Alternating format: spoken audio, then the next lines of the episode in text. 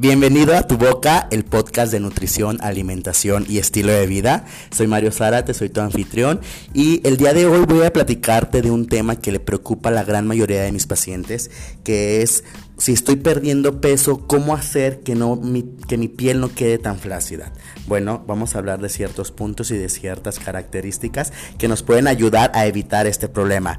Eh, como sabemos, la piel es el órgano más grande del cuerpo y una de sus funciones es protección y sabemos que la piel es muy, muy, muy elástica. Eh, un claro ejemplo es una mujer que vaya a tener seis bebés y vemos cómo se le hace un panzonón porque está cargando a sus, a sus bebés y, y la piel crece y crece y crece y crece. Una de las ventajas de este órgano es que puede crecer tanto como uno quiera. Entonces si eres una persona que, que quieres ver que tanto puedes engordar y que tanto tu piel se puede crecer, pues bueno, hay, hay que empezar a comerle para engordar, engordar, engordar. Uno de los problemas, que digo, la piel es muy, muy elástica y puede crecer a, momentos muy fuertes, eh, es que no puede regenerarse o volver a contraerse con la misma facilidad con la que se expandió creció.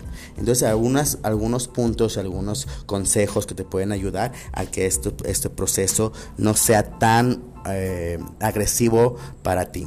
Eh, bueno, vamos a empezar. El número uno, creo que esto es de los más importantes, por eso lo puse en primer lugar, es que hay que perder peso, pero hay que perder peso de una forma lenta. Muchas personas se preocupan y dicen, oye, quiero bajar de peso ya en dos meses, quiero perder 16 kilos, 20 kilos. Esto es mucho tiempo y lo que va a hacer es que tu piel no va a alcanzar a regenerarse y tu piel no va a alcanzar a volver a, contraerse a los músculos, pegarse a los músculos y desde luego va a quedar flácida y va a ser algo que no se va a ver muy bien estético estéticamente. Muchos llegan pensando, oye, quiero bajar ya rápido de, rápido de peso, vámonos yendo a esto al, al punto de estética.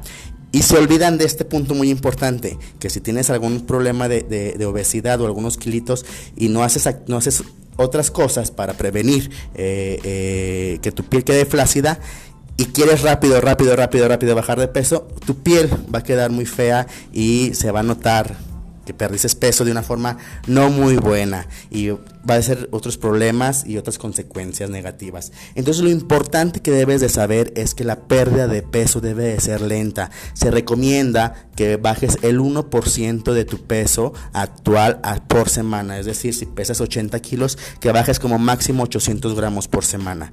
Entonces no te me, no te me adelantes, evita las dietas milagrosas, evita las pastillas milagrosas, evita las dietas eh, que te matan de hambre. Lo que único que van a hacer es que bajes muy rápido de peso y que tu piel no alcance a, regenerarse y a contraerse y quedar bonita. Entonces ese es uno de los puntos más importantes. Otro importante es consumir proteína, ya que esta ayuda a nutrir los tejidos del músculo y de la piel.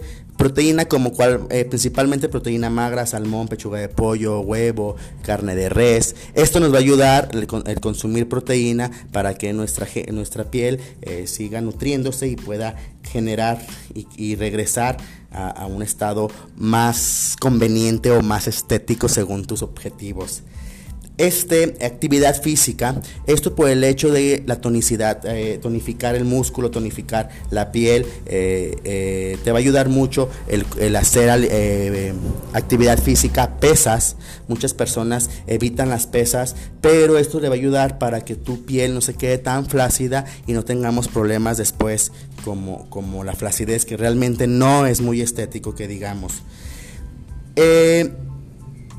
Consume alimentos que nos ayuden a sintetizar eh, el colágeno. El cuerpo produce colágeno solo, entonces, pero hay alimentos que nos pueden ayudar a sintetizarlo, como la gelatina, el melón, el tofu, la soya, el yogur, las nueces, la col rizada. Bueno, estos son ciertos alimentos que tú le puedes mencionar a tu eh, nutriólogo o nutricionista que te los empiece a incluir en la dieta para que eh, sintetice un poquito más el colágeno.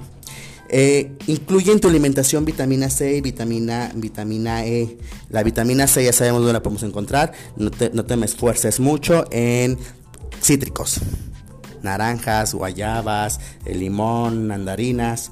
Y la vitamina E la podemos encontrar en verduras de hojas verdes. Fácil, verdolagas, espinacas. Bueno, hay mucha variedad. Y más si estás en México, sabemos que en México tenemos mucha mucho potencial de verduras y de frutas.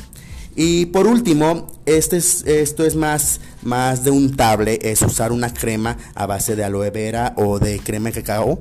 A mí me gustan eh, las cremas que son utilizables para las embarazadas también la puedes utilizar si estás perdiendo peso para que te ayude un poquito a hidratar tu piel y tratar de, que no sea la flacidez tan fuerte. Y bueno, también hay otro punto ya, ya un poquito más extremo. Eh, si, ya, si adelgazaste mucho de peso y tu piel realmente no quedó eh, tan, tan como tú quisieras. Ahí hay otro punto importante que es la cirugía plástica, una abdominoplastía, una abdominoplastia, que es recortar el exceso de piel.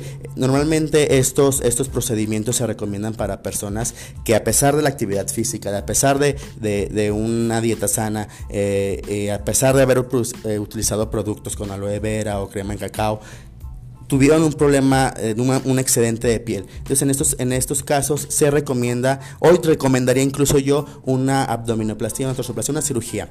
Recuerda, bueno, para los que me conocen ya saben que yo estoy en pro de las cirugías, siempre y cuando sean eh, con cautela, sin... Eh, sin más allá, sin ir más allá sin excederte.